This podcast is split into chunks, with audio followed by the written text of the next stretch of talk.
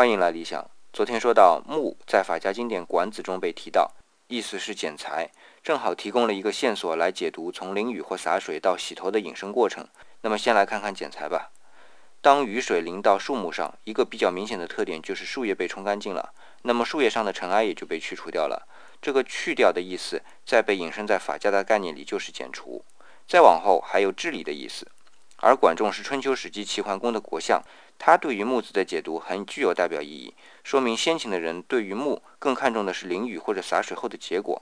如果从这点上，就很容易理解木这个甲骨文的字形意义，其实不在乎淋雨还是洒水。这也就是为什么有了木，还有有淋雨的淋这个甲骨文的原因了。好，再回过头看木的洗头的含义，也就是说明木是去除头发上污垢的意思。毕竟头发的数量多，树枝树叶的数量也很多，这个类比是很说得通的。说到这里，不得不感叹古人对于至柔之物的理解。